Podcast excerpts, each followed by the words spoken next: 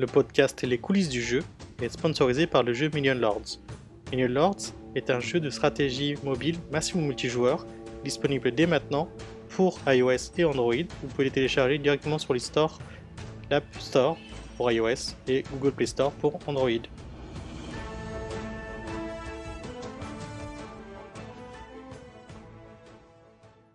Bonjour à tous et bienvenue dans un nouvel épisode du podcast Les coulisses du jeu. Je suis Antoine Mongeon.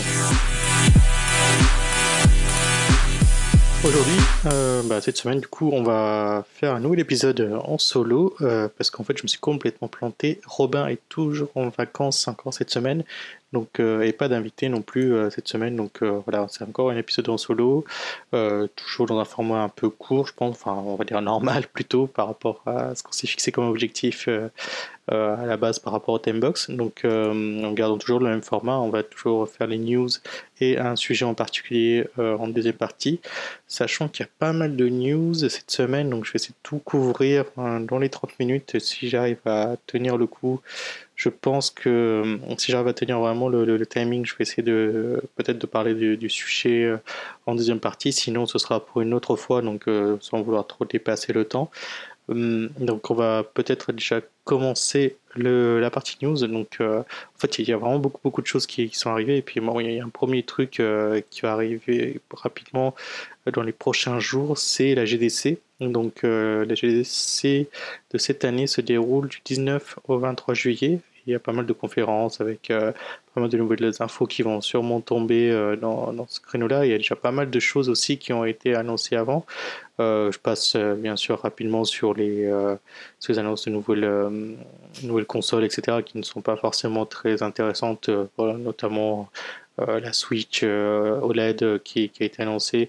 Pour les développeurs, ça fait pas une grosse différence d'avoir cette version OLED ou pas peut-être juste se dire bah, la version euh, OLED va offrir une meilleure qualité d'écran pour les, pour les joueurs de Switch et qu'il y aura sûrement un plus gros parc installé de, de Switch. Mais euh, au-delà de ça, donc oui, euh, pour revenir sur la GTC, donc il y aura des conférences assez intéressantes. On reviendra sûrement sur les annonces sur les prochaines semaines, une fois qu'on en saura plus sur ce qui va se passer. Après, si vous voulez y assister. Euh, vous pouvez aller regarder un peu les, euh, les, vidéos si elles sont retransmises en live ou pas.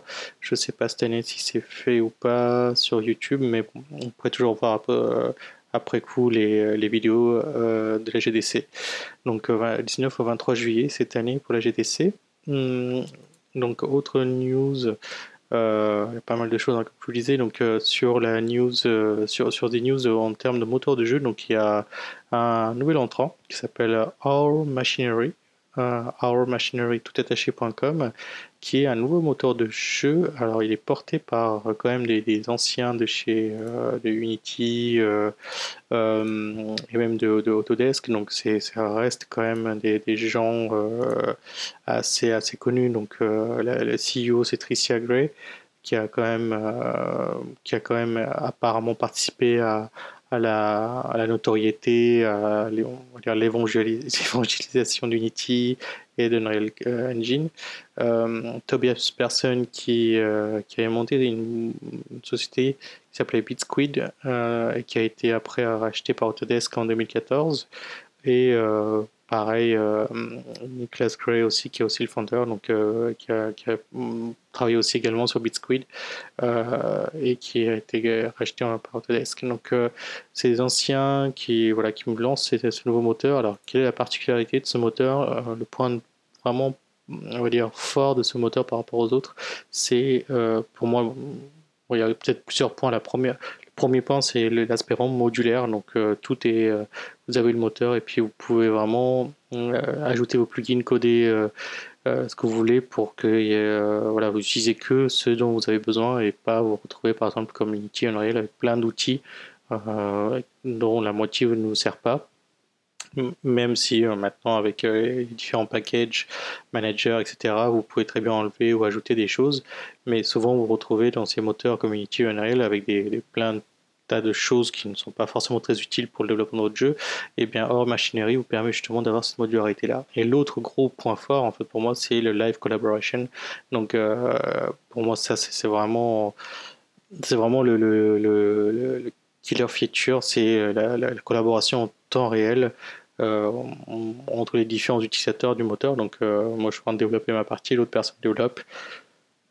Eh bien, c'est comme un Google Docs. Comme quand vous écrivez des documents ensemble sur un Google Docs, sauf que là, vous créez votre jeu en live ensemble sur, euh, sur ce moteur. Ça, c'est, j'ai pas testé, mais si ça tient les, ses promesses, ça pourrait vraiment être génial. Euh, sur, euh, ce sera vraiment un avantage concurrentiel euh, pour, cette, pour ce moteur. Après, il faut voir qui euh, est déjà en train d'utiliser ce moteur, quelle société, là j'ai pas trouvé d'infos exactement euh, s'il y a des acteurs très connus ou pas dessus. Euh, il faut savoir que bon, bah, toute la base du code c'est du C, donc on peut après l'utiliser, voilà c'est du C de base quoi, sans, sans, rien de plus, donc pour pour garder des performances euh, très, euh, très, très optimisées. Donc, euh, ils ont décidé de rester sur du C. Donc, il faut, surveiller ça de près. Et le pricing, ça ressemble assez à ce que fait Unity. Donc, c'est gratuit si votre société fait moins de 100 000 dollars par an. De revenus. Donc voilà, c'est gratuit, vous pouvez l'utiliser, vous pouvez tester. Après, vous pouvez demander une licence euh, pro à 50 dollars par an par utilisateur. Donc, qu'est-ce que vous, qu'est-ce que vous donne cette licence pro? Ça vous permet d'avoir les codes sources. En gros, c'est surtout ça. le plus gros avantage par rapport à la version gratuite Indie, c'est d'avoir les codes sources du moteur. sinon, après, vous avez bien sûr les versions business et entreprise qui vous permet, vous êtes obligé de les prendre si vous gagnez plus de 100 000 dollars par an sur votre sur autre chose, votre société. Donc là en ce moment, oui, la version Indie Pro est à 50 dollars par an parce que c'est une version early, euh, adopter, mais après le, prix normal ça reste 100 dollars. Donc vous pouvez aller faire un petit tour, je, mettrai bien sûr euh, le euh, lien du moteur de, en note de l'émission, donc pour que vous puissiez aller jeter un oeil plus tard. Autre news, donc qu'est-ce qu'on a de plus sur Unity cette semaine? Donc c'est vrai que d'habitude c'est une news que Robin traite, euh, puisque voilà, il est assez calé sur Unity et tout ce qui sort. Euh, en fait c'est Unity qui, euh, qui a, on a parlé un peu là sur les, versions d'Unity. Donc vous savez il y a Textstream, le Feature Preview, enfin il y, a, pas mal de, différentes versions d'Unity. Donc là sur 2021.2 ils font une petite preview d'une des features qui s'appelle UI Toolkit. Donc euh, l'UI Toolkit, euh, c'est un, outil qui permet de créer de l'UI assez facilement dans Unity, euh, dans l'éditeur directement. Donc en fait, il a été d'abord mis en place dans la version 2019.1 qui s'appelait UI Elements et maintenant UI Toolkit est un framework à part entière et qui s'inspire beaucoup de ce qui se passe sur le web pour créer l'UI. Donc, euh, je sais qu'il y a eu des, sur la Store, vous pouvez trouver des, choses qui peuvent utiliser justement des, des, techno web pour créer tout ce qui est interface et tout. Et là, UI Toolkit vraiment essaie de s'inspirer de ça et l'intègre directement dans le moteur d'Unity et, c'est supporté évidemment par Unity, hein, donc pour le faire.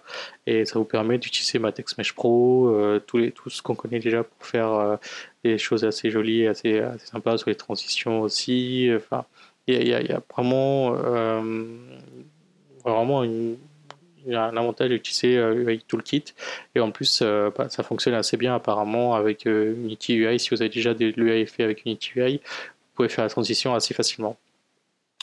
Et bah, l'avantage aussi c'est d'avoir vraiment des, des, des, des arrondis parfaits avec voilà des sans que ce soit trop pixelisé sans qu'il y ait des enfin souvent je sais pas si vous avez vu sur des jeux moi j'ai remarqué il y a des, des fois des boutons quand a quand on fait des, des, boutons avec des coins arrondis, euh, souvent on a une petite déperdition, où c'est un peu, ça bave un peu, ou c'est pixelisé. Et ben là, ça permet justement d'avoir euh, ce rendu beaucoup plus net et beaucoup plus propre avec euh, euh Toolkit.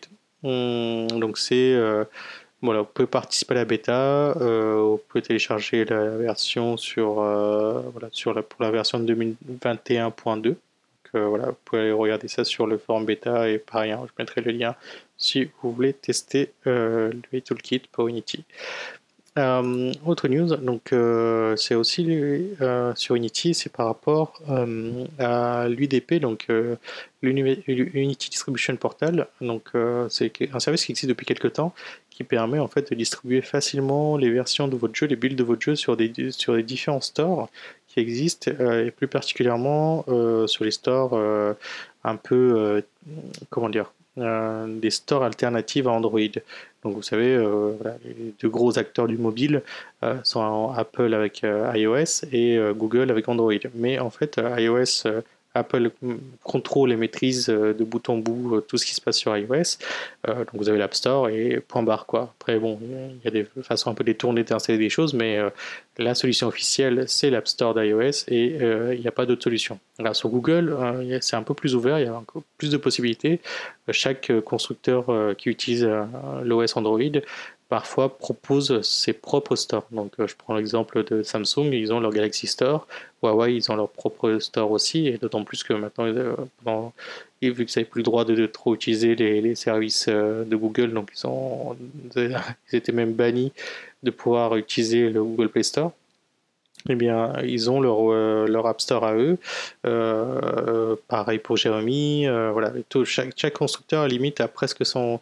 Chaque constructeur à son store. Et euh, en fait c'était un peu casse-tête euh, en plus euh, sans compter tous les autres stores un peu divers qui, existent aussi sur l'App Store. On peut télécharger une application qui installe un store et dedans vous avez plein d'apps. Donc vous allez dire c'est génial ça va créer plein d'ouvertures mais c'était aussi un casse-tête pour les développeurs pour se dire bah, je développe mon jeu il faut que j'adapte pour tout les différents stores existants sur le marché Android. Déjà, sur Android, c'est compliqué euh, déjà de s'adapter pour les écrans, les différents types de devices.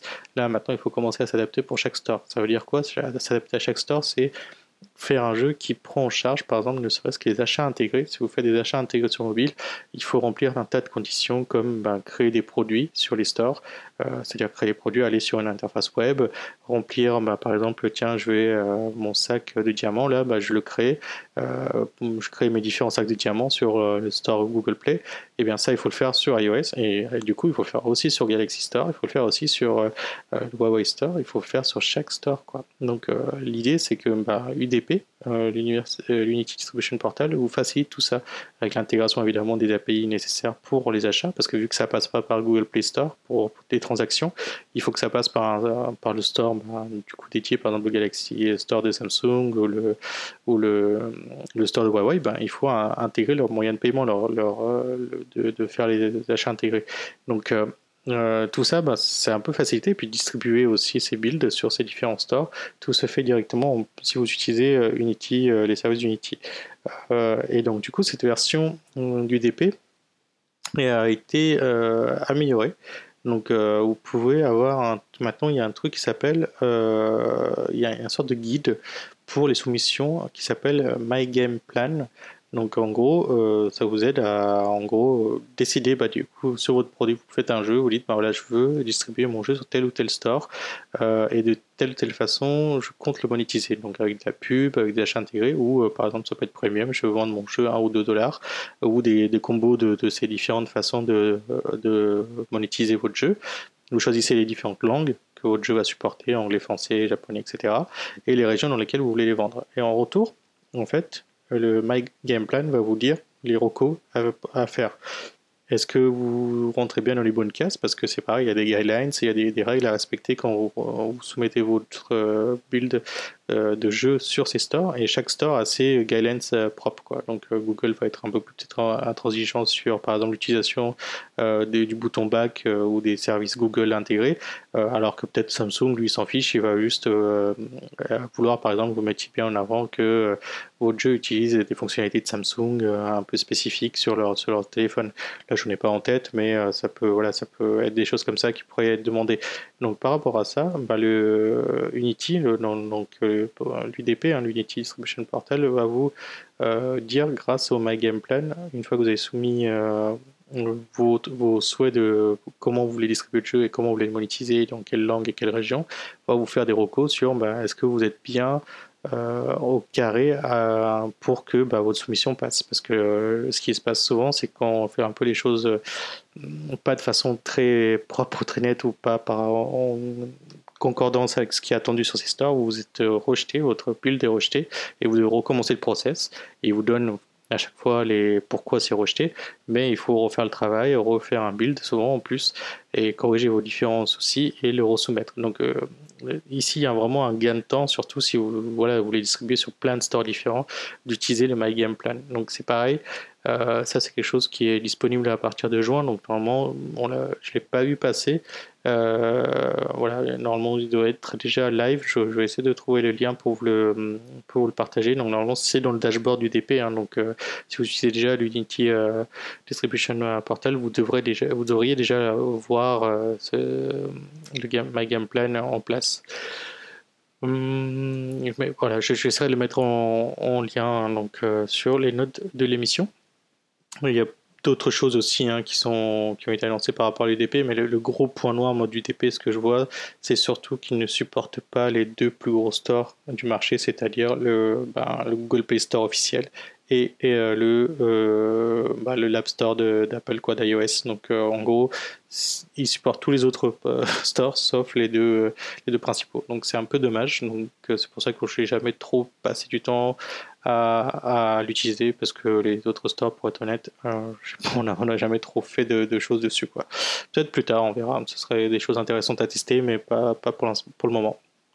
Euh, du coup, par rapport au toujours Unity, pour finir un peu la boucle sur les news sur Unity, euh, en fait, on a, on a, on a remarqué avec Robin que la, partie blog d'Unity était un peu devenue illisible ces derniers temps. Donc, ça fait peut-être un mois qu'ils ont changé leur, leur façon de publier le contenu de blog sur le blog d'Unity, et euh, on n'a plus trop la notion de quels sont les derniers articles, qu'est-ce qui est vraiment intéressant, ils ont tout, tout rangé par catégorie, il y a des listes de lecture, c'est hyper fou, Enfin, moi j'aime moins bien que comme c'était avant, hein, donc forcément les changements, ça apporte un lot de frustration et, de, un temps d'adaptation pour, euh, pour, euh, pour voir si ça, ça convient ou pas à tout le monde.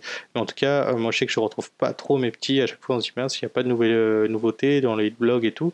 Et, et surtout, c'était dur de trouver des choses qui correspondaient à, nos besoins quoi. En tant que dev indé, on avait besoin par exemple de des choses très précises sur, voilà, sur le moment où on fait de live sur la production du jeu, etc. Et du coup, bah, c'est pas mal là depuis, euh, fin juin de lancer un nouveau portail euh, Unity qui s'appelle le Hub pour les euh, développeurs indés, donc Indie Hub, qui permet de en gros de regrouper toutes les news concernant qui pourraient intéresser les, les, devs indés. Donc sur classé par plusieurs catégories, donc pré-production, production, launch, live ops, et du coup euh, ça, ça évite d'être noyé dans les masses d'informations qui ne concernent pas forcément euh, euh, ce qu'on a, voilà, ce qui, ce qui nous intéresserait pas en tant que dev Donc ça s'appelle Indie Hub, c'est pareil, un hein, lien dans les notes de l'émission, et vous pouvez chercher de toute façon le Indie Hub sur l'Unity, sur le site d'Unity, vous tomberez assez facilement dessus. Donc voilà, ça, ça, permet de regrouper au moins les choses les plus intéressantes pour les développeurs indés.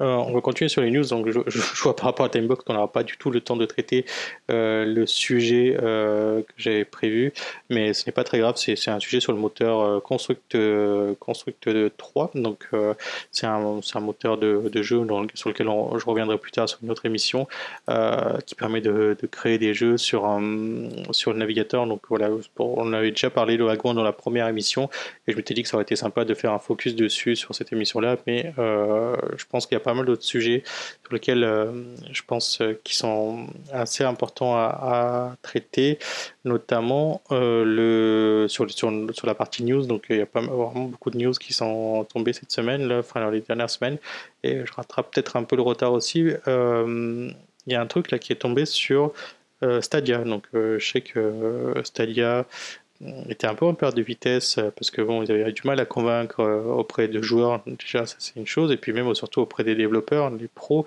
ont du mal à aller sur Stadia parce qu'ils ont encore une nouvelle plateforme, encore une nouvelle façon de programmer, etc. Et ils étaient assez réticents. Et en fait, Google a décidé de, hmm, de, de, de, en fait, de changer un peu leur modèle de, de pricing de revenus, en fait, de partage de revenus avec Stadia pour euh, les utilisateurs qui, enfin les joueurs qui, ont une version pro de Stadia, Google a décidé de reverser 70% des revenus euh, générés par les Stadia euh, Pro aux développeurs, donc on, basé sur le temps de jeu que les joueurs passent.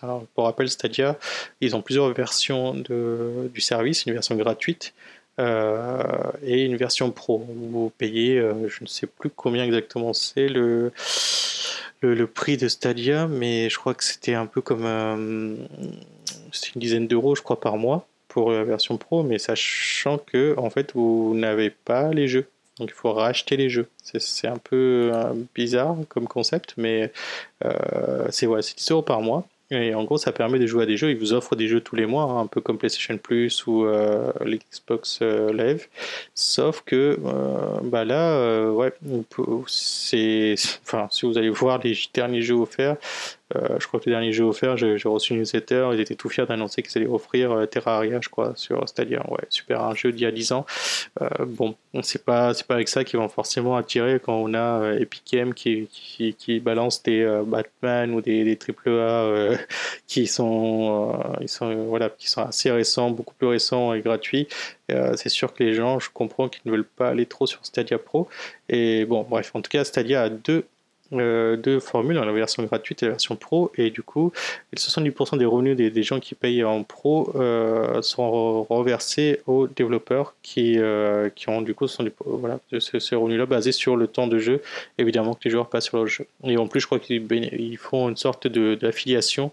Si les développeurs jouent le jeu et font venir du monde sur Stadia, et que les, joueurs prennent un abonnement Stadia Pro, et qui sont venus par l'intermédiaire de ces développeurs, ben, ils gagnent 10 euros euh, supplémentaires. Donc, euh, ça me paraît très bizarre comme business model, mais pourquoi pas Ils ont besoin de convaincre les développeurs, ils ont besoin de les mettre en avant, ils ont besoin aussi en même temps d'avoir plus d'abonnés. Donc, euh, pourquoi pas Si voilà, il y a eu une keynote là récemment sur Stadia, donc je n'ai pas regardé en détail, mais en tout cas, ce qui est intéressant pour les développeurs, c'est de savoir qu'en potentiellement ils pourraient gagner plus d'argent en ayant leur jeu sur Stadia.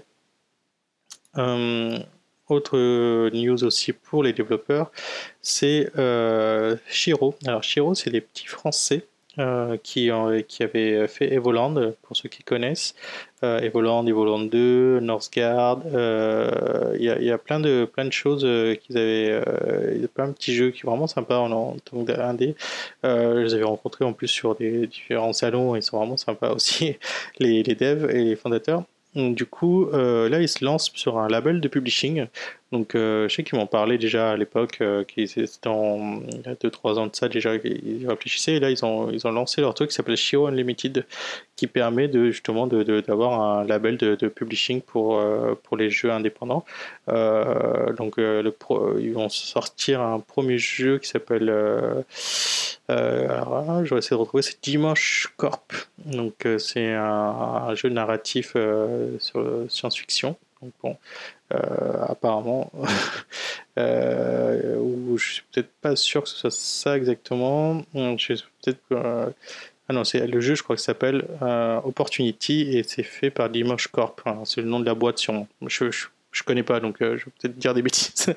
Mais donc voilà, c'est, il se lance dessus, c'est pas mal. Donc faut, si vous avez besoin peut-être de publier votre jeu, vous pourrez peut-être les contacter pour, euh, voilà, ça fait un partenaire en plus à contacter si vous êtes surtout en France, c'est les Français, euh, euh Shiro, euh, Shiro Games, ils sont vraiment sympas, vous pouvez trouver facilement leur contact et peut-être proposer vos idées de, de jeu.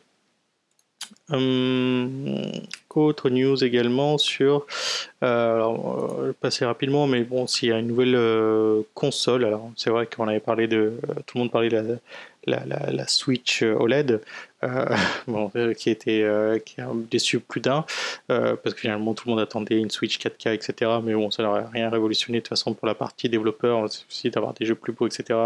Et c'est super. Mais là, c'est Valve qui lance son Steam, Steam Deck. Donc c'est un sorte de PC portable orienté jeu donc à base de SteamOS. Euh, ça ressemble fortement comme ça à nez à, une Switch. Donc euh, en termes d'écran, c'est 7 pouces. Euh, il y a deux sticks, un à gauche et un à droite, avec des boutons classiques. Enfin vraiment tout comme tout comme une manette de Switch, avec des boutons en plus peut-être à l'arrière. Bon, la disposition des sticks analogiques à gauche et à droite, bon, elles sont pas, elles sont, euh, elles sont symétriques, donc c'est un peu bizarre, mais euh, euh, ça se fait plus trop les sticks symétriques comme ça, à part sur les, peut-être sur les manettes PlayStation. mais bon, alors après, ce qui est intéressant, c'est pourquoi pour les développeurs, ça peut être une nouvelle façon d'utiliser la, version portable euh, des jeux quoi donc ça a l'air assez puissant normalement ils disent que c'est euh, des technos qui sont embarqués dans euh, dans la PS5 la Xbox Series X et, donc bon à voir ce que ça donne. moi, je méfie toujours du matériel de chez Valve, hein, donc à part leur, leur, casque de VR. et même ça, bon, c'est voilà, il faut, faut, être vraiment à fond dans la VR pour pour voir un peu le potentiel et puis surtout HTC à continuer à, développer des choses. Mais euh, je trouve que tout ce qu'ils ont tenté sur le hardware, ça n'a pas été toujours un succès. On peut se rappeler des, Steam controllers ou des. Le matériel est très bon, mais ils font pas trop de suivi, ils poussent pas trop les, choses, donc euh, ça tombe vite dans l'oubli. Donc à voir un peu comment ça se positionne ce, cette nouvelle console la Steam Deck. Hein, donc pareil, hein, c'est un peu comme la Switch euh, dans l'utilisation. Vous pouvez brancher un câble HDMI et puis du coup jouer. Euh, euh, pour le coup, là, je crois que c'est même du 4K directement sur votre télé à partir de la console. Et vu que c'est du SteamOS, il prévoit quand même que les jeux qui ne tournent pas sur SteamOS puissent être pris en charge grâce à un micro framework qui s'appelle Proton, je crois, de mémoire. Donc, euh, même si les jeux ne sont pas censés fonctionner sur, sur SteamOS, ils pourront l'être. Pourrez jouer directement avec. Après, au niveau du pricing, moi je trouve ça assez bon. Ça reste un PC, donc forcément c'est un peu cher, mais euh, le plus bas, le, plus, moins cher, c'est 400 dollars. Euh, avec 64 Go de, de, mémoire interne, donc c'est assez, assez limité, ça va presque jusqu'à 650 dollars, donc c'est beaucoup. On est vraiment à, à, des tarifs vraiment différents d'une Switch. Après, euh, c'est pas la même utilisation. Quoi. Ici, vous avez votre librairie entière de Steam euh, à portée de main. Vous pouvez jouer où vous voulez. Donc euh, voilà. Hum, à surveiller de près. Sinon, autre news, Google a fait une petite conférence il n'y a pas longtemps sur la partie jeux. Donc, pour les développeurs de jeux vidéo, ils vont en penser à, nous. Hein. Donc, si vous développez des jeux sur Android, il y a un truc qui est qu'il faudrait regarder de près. Donc, en fait, c'est le Game Dashboard. Donc, le Game Dashboard, c'est un c'est sorte de, tableau de bord pour, pour intégrer à votre jeu, votre jeu pour que bah, vos joueurs, vos utilisateurs puissent euh, faire des actions assez rapidement, euh, comme par exemple prendre des screenshots ou partager des screenshots ou euh, faire des vidéos, des captures vidéo, etc. Donc des choses qui existaient déjà, mais avec des outils tiers, là c'est directement intégré avec un SDK de chez Google. Donc vous pouvez l'intégrer pour vos jeux et puis d'avoir quelque chose d'assez simple pour l'utilisateur parce que ce sera une, une, expérience assez unifiée donc, et proposée par Google. L'autre chose, euh, ça concerne un peu les développeurs qui ont des gros jeux sur mobile. Donc souvent, bah, les utilisateurs se plaignent que bah, quand ça fait plus de 100 mégas, il faut attendre assez longtemps pour télécharger tout le jeu pour commencer à jouer. Donc ils ont mis en place un truc que connaissent bien les gens sur PlayStation ou sur PC euh, avec, euh, avec Blizzard, c'est de pouvoir directement commencer à jouer sans attendre que le jeu soit complètement terminé de, de télécharger. Donc vous commencez à jouer les premiers niveaux, ou le développeur peut décider que pour l'expérience minimale de jeu, euh, le joueur doit avoir tel ou tel asset, euh, texture, son, etc. nécessaire euh, de télécharger pour commencer à jouer. Et dès que c'est le cas, hop, il se lance et, le reste du jeu est téléchargé en, tâche de fond. Donc ça peut être pas mal pour justement les gros jeux qui des fois peut être assez assez peu téléchargés ou assez peu les joueurs sont peut-être un peu un peu moins euh, apte à aller passer euh, voilà, à la caisse ou à, télécharger ces jeux parce qu'ils sont plus d'un giga, deux gigas. Donc là, ici, vous pouvez vraiment en profiter. Hum, donc ça, c'est voilà, c'est des, choses en plus qu'ils ont réservé que si vous utilisez un nouveau format de fichier euh, de distribution, donc l'app bundle. Quoi. Hum, autre dernière petite news, alors c'est euh, c'est les enfin dernière, on va voir si j'en ai une autre ou pas. C'est Microsoft qui lance Windows 365. Alors Windows 365, c'est euh, en fait le PC du cloud. Donc c'est l'équivalent un peu du Shadow, euh, Shadow PC, mais fait par Microsoft. et hum, l'idée c'est d'avoir une machine Windows dans le cloud, vous pouvez développer, etc. Alors pourquoi c'est intéressant pour nous, euh, développeurs de, jeux, c'est euh, si vous êtes comme moi, vous êtes sur Mac et que vous faites beaucoup de développement sur Mac, et que vous avez besoin de switcher sur Windows, bon, il n'y a pas 50 milliards de solutions. Soit vous avez la chance euh, d'avoir un vieux Mac avec sous Intel et vous pouvez installer avec sous Bootcamp Windows ou avoir une machine virtuelle sur Windows ou faire du VirtualBox avec Windows. Euh, soit ben, vous avez un PC virtuel euh, comme Shadow. Donc euh, voilà, j'utilise ce système-là pour pouvoir tester des choses sur Windows rapidement. Je lance mon Shadow PC, en met mon mobilité, ça marche plutôt bien avec le streaming, etc. après, bon, voilà, ça reste assez limité, mais ça permet de tester des choses très rapidement.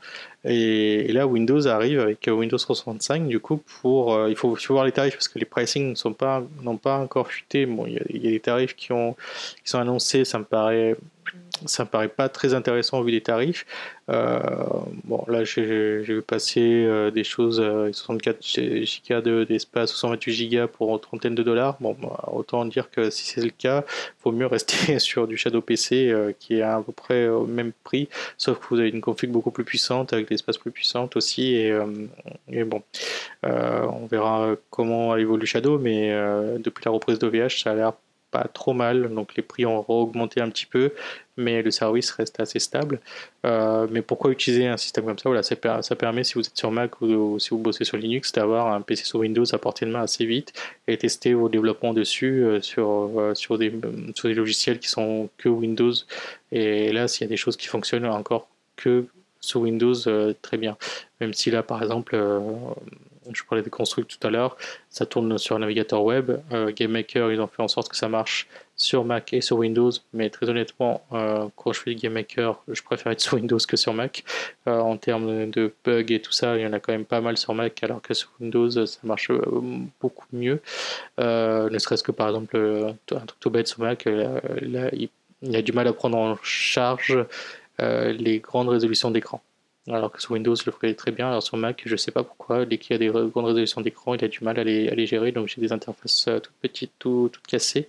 Donc il faut que je passe du temps à tout configurer. Donc euh, euh sur Windows, ça marche super bien directement. Donc c'est vraiment des trucs tout bêtes, mais qui facilitent quand même l'utilisation sur Windows. Donc voilà, il faut, il faut surveiller ça de plus près. Donc Windows 365, c'est la solution de cloud computing de de Microsoft, à savoir qu'Amazon a déjà un service de PC, de PC virtuel comme ça euh, qui existe. Mais bon, et l'avantage aussi, Windows 35, c'est que vous pouvez vous connecter dessus sur votre machine Windows avec un simple navigateur web. Euh, vous pouvez y accéder comme euh, par exemple fait euh, Microsoft justement avec leur service xCloud, le service de streaming de jeux, ou avec un simple navigateur Chrome, vous pouvez, avoir, euh, vous pouvez jouer à votre jeu que dans le cloud sans aucun souci en branchant une manette.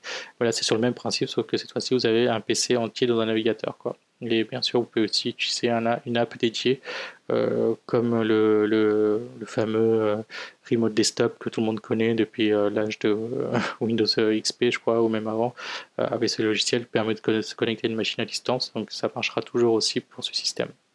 donc à voir avec les prix si ça peut, ça peut être intéressant ou pas pour le développement. Euh, et dernière petite news, donc euh, Netflix euh, voilà, est activement en train de travailler pour voir comment ils peuvent rentrer sur le marché du jeu vidéo. Donc ils ont recruté un VP, Vice President of Game Development, donc qui est, ben, qui n'est autre que Mike Verdu qui est en fait euh, qui est en fait qui est un ancien de chez Facebook, euh, Electronic Arts et euh, qui est le, vice-président de la partie développement de jeux. Donc on voit clairement que Netflix se positionne sur ce secteur. On va voir comment ça va vraiment se matérialiser, qu'est-ce qu'ils vont proposer. on sent bien qu'ils veulent aller sur les terrains vu qu'ils sont experts dans la partie streaming, je les vois mal aller sur sortir une console, mais plutôt essayer de proposer une catalogue de jeux en streaming comme, il ferait, euh, comme le ferait Stadia ou euh, Xcloud.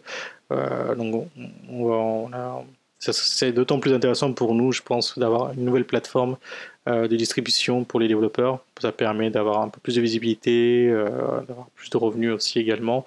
Donc ce n'est que du bon pour nous. Donc à, voir par la suite comment, comment se matérialise, se concrétise cette idée de Netflix pour rentrer dans la section euh, dans l'univers du jeu?